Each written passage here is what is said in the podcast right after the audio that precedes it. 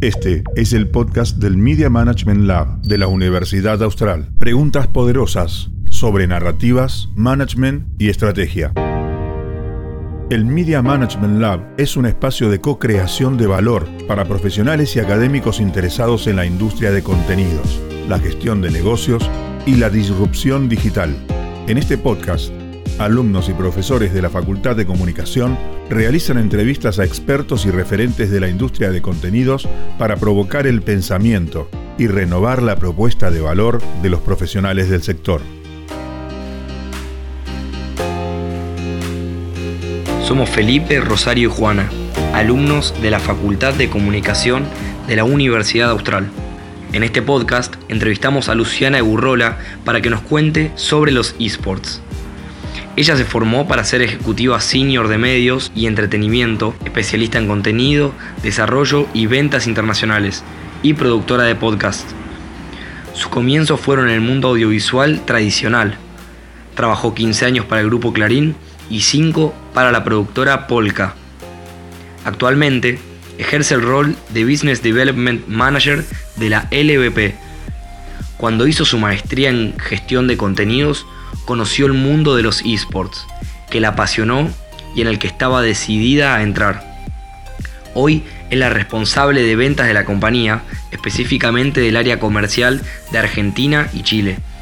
Además, busca acrecentar su especialización y se encuentra haciendo dos diplomaturas de esports en el ITBA y en la DEVA, que es la Asociación de Deportes Electrónicos y Videojuegos de Argentina.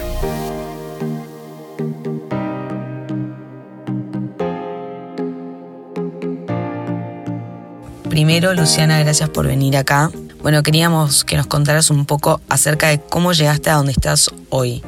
Hola, ¿cómo están? Em, cuando descubrí los eSports dije, no, yo quiero entrar acá. A mí lo que me quedó muy grabado es que es una industria muy nueva, entonces eh, es una industria en donde los que saben del juego son muy chicos para trabajar y le faltan profesionales que sepan de management, porque después lo demás lo podías aprender. Entonces ahí vi un hueco espectacular. Claro, y para entender mejor, ¿podrás contarnos bien de qué se trata el mundo de los esports? ¿En qué se diferencia de un videojuego? Sí, en realidad, para que un videojuego funcione como esport, tiene que tener ciertas condiciones. O sea, hay videojuegos que no van a funcionar como esport porque, porque no tienen una narrativa o no tienen una historia que tenga un principio y un fin. O sea, vos, por ejemplo, jugás al Fortnite, es te morís, volvés a entrar, volvés a jugar. Digamos, los videojuegos que funcionan como eSports son juegos que tienen un principio y un fin, en donde hay un ganador porque hizo un recorrido y llegó hasta el fin. Entonces, por ejemplo, League of Legends es un juego, primero que se juega en equipo, que eso es también importante para los eSports porque es un deporte en donde también se intenta transmitir valores, compañerismo, honestidad, comunicación. Entonces, el League of Legends es un juego que se juega de 5, también se puede jugar de uno, ¿no? Pero en los eSports son equipos de 5, en donde ellos están todo el tiempo comunicándose, están entrenando, ellos tienen gaming house, o sea, están ahora no en pandemia, están recién volviendo, pero ellos se concentran en estas gaming house, en donde están los psicólogos, algunos tienen hasta kinesiólogos, tienen médico también, comen ahí, duermen ahí, van todos los días a jugar, entrenan ocho horas, tienen un coach, tienen al CEO del equipo, que es el que lidera todo, hay hasta un cocinero en algunos casos, o sea, digamos, es todo un mundo que es un entrenamiento profesional de verdad. Por eso te decía que no todos los videojuegos funcionan para eSports, porque no tiene el atractivo de seguir una narrativa. Después, por supuesto, para formar un equipo se forma con un CEO que firme esa sociedad, tiene que buscar jugadores, los jugadores tienen que tener eh, cierto nivel, bueno, digamos, hay que cumplir varios requisitos, tienen que ser mayores de 18 años también, tienen que disponer del tiempo para jugar, las transmisiones son de 6 de la tarde a 12 de la noche, a veces terminan antes de las 12, otras veces después, pero digamos, tienen que estar disponibles, tienen que estar, bueno, tienen que adaptarse a todo lo que es el entrenamiento que tiene que ver con la alimentación, con el estado físico, más allá de que estén sentados, tienen que estar en buen estado físico. y obviamente tienen que cumplir con el equipo, ser compañeros, o sea, tal vez hay un jugador que juega bárbaro, pero no puede interactuar con el equipo y no sirve. Y después, bueno, en los eSports te tenés que imaginar que cada juego es como un deporte diferente, o sea, los equipos son diferentes para cada juego. Si juegas fútbol, juegas fútbol. Si haces volei, haces volei. El ecosistema de los eSports es los publishers, que son los que ponen la plata, los equipos, que son los que juegan, la empresa, que somos nosotros, que somos la productora y generadora del contenido, y después están los publishers. Los publishers son los dueños del juego ellos deciden a quién le van a dar, digamos, la licencia para hacer un torneo profesional. Torneo puede ser cualquiera, pero no profesional. ¿Cuál es la diferencia? Eh, con el profesional, los equipos tienen la oportunidad de ascender a torneos internacionales. O sea, el equipo que gana del LVP va a jugar al regional y ese va a jugar a la LLA, que es el internacional. Entonces, digamos, para los equipos no es lo mismo jugar en una liga profesional que en una liga, digamos, que no es profesional o amateur o que no está autorizada, porque más allá de que tal vez le den plata, pues nosotros los premios son plata, en otros también pueden ganar plata, pero digamos, a ellos les interesa ascender y ser vistos. Y eso les va a generar que tengan más sponsors, o sea, digamos, crece todo. Claro, es realmente como un mundo entero. Sabemos que llevas ocho meses trabajando en la LVP. ¿Cuáles podrías decirnos que son las cosas que más te llevas como aprendizajes hasta ahora? Sí, em, la verdad, aprendizaje me llevo todo. O sea, yo entré acá sabiendo vender y nada más. O sea, aprendí un montón. Que la experiencia es nada, investigar sobre el tema, preguntar todo y escuchar sobre todo a los demás y, y bueno, nada, ir para adelante confiar en que uno también es un profesional del tema, entonces digamos lo otro es como accesorio, es como decir, bueno, tengo que aprender un poco eh, eh, para dónde va este, este lado de la industria, pero eso no deja de, no anula que uno sea un profesional del audiovisual, ¿no? Porque esto pertenece al audiovisual también. Claro, y en cuanto a los desafíos. Obviamente mi desafío es hacer crecer esto. Hoy en día son los streamings en Twitch, Incorporamos hace poco TikTok, transmitimos también por Facebook y por YouTube. Entonces, bueno, el desafío es eso, un poco que también la gente se acostumbre al Twitch, que es algo nuevo. Hoy todo el mundo usa todas las plataformas que existen. Bueno, el desafío es que pase también esto con Twitch, en donde uno se mete y puede ver una transmisión en vivo. Entonces es como en realidad volver un poquito atrás y decir, bueno, a esta hora, en este lugar, por este canal. Entonces la comodidad de la tecnología, eh, que todos tienen acceso, que es gratis, o sea, eso eh, ayuda un montón. Y bueno, y también adaptarse, que es un tema no menor, a trabajar en pandemia eh, a distancia. Eso también significa un poco más de esfuerzo todavía porque es un trabajo que la gente te pueda conocer y que sepa que puede contar con vos, o sea... Recién nos hablaste de las relaciones.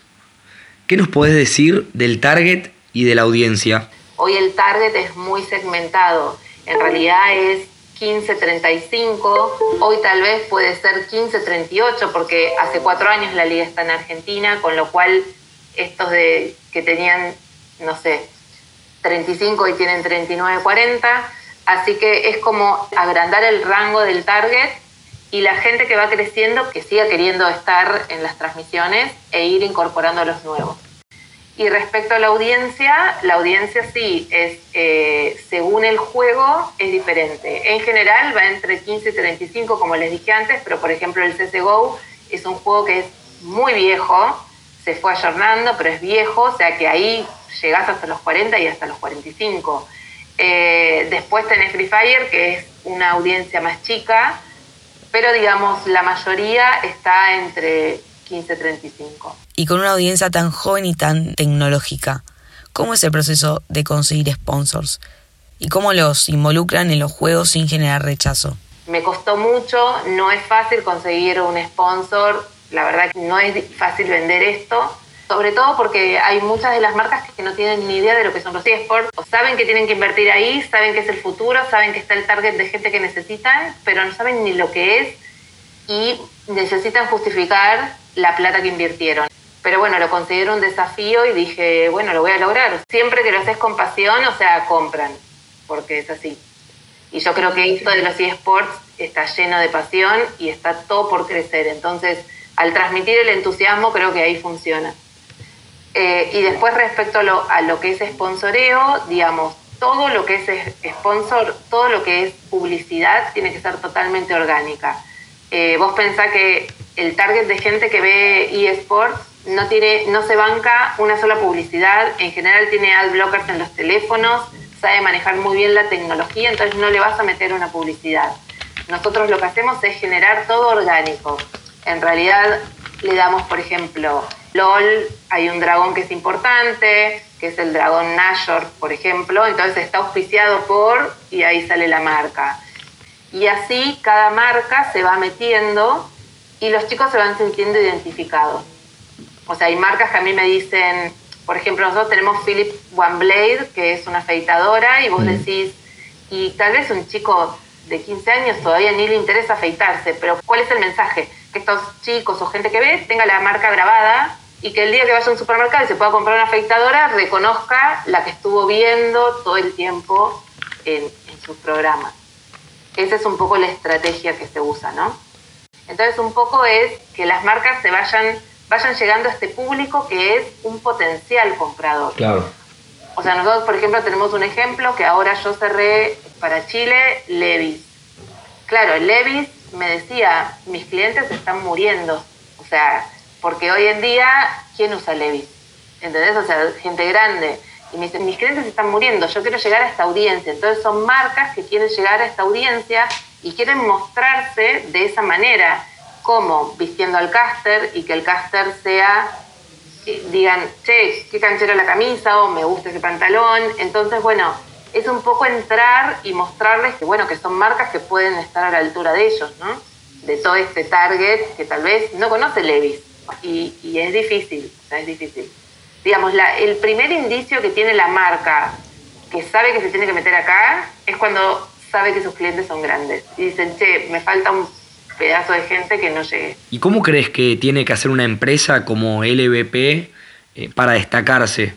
Nosotros, digamos, hay varias ligas en Argentina y en Latinoamérica, está la Free Fire League, estamos nosotros, está Gigitech. Yo me ocupo de la parte comercial, pero más allá de eso, estamos en todo, todo el tiempo estamos mejorando desde el estudio en sí hasta la forma de los casters entonces, en LVP, eh, o sea, están programando hacer, por ejemplo, cursos que tienen que ver con oratoria, tal vez teatro, para que los casters puedan expresarse mejor y entretener a la gente.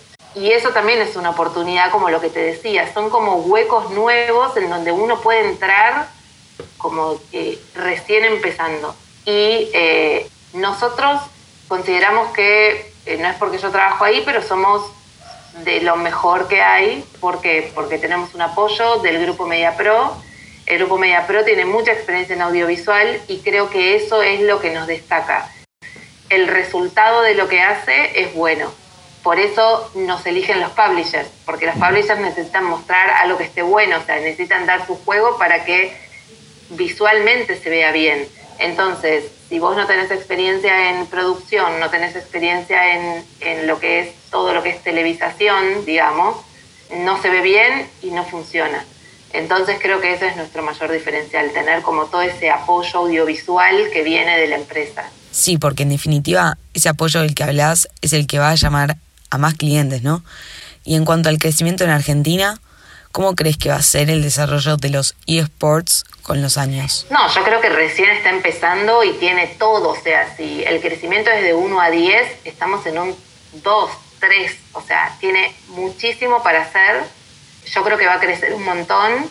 Digamos, todavía hay mucho por desarrollar. Empiezan a surgir ideas como tener, no sé, un cantante antes de una final. Y hoy es la final. Mañana puede ser los cuartos de final, la semifinal, eh, armar algo para la fase regular, digamos es un mundo que no tiene límites, o sea, lo que quieras lo podés hacer. No, no sé si te lo puedo describir porque es como inimaginable. Tal vez en un mes surge algo nuevo y no se te había ocurrido, digamos.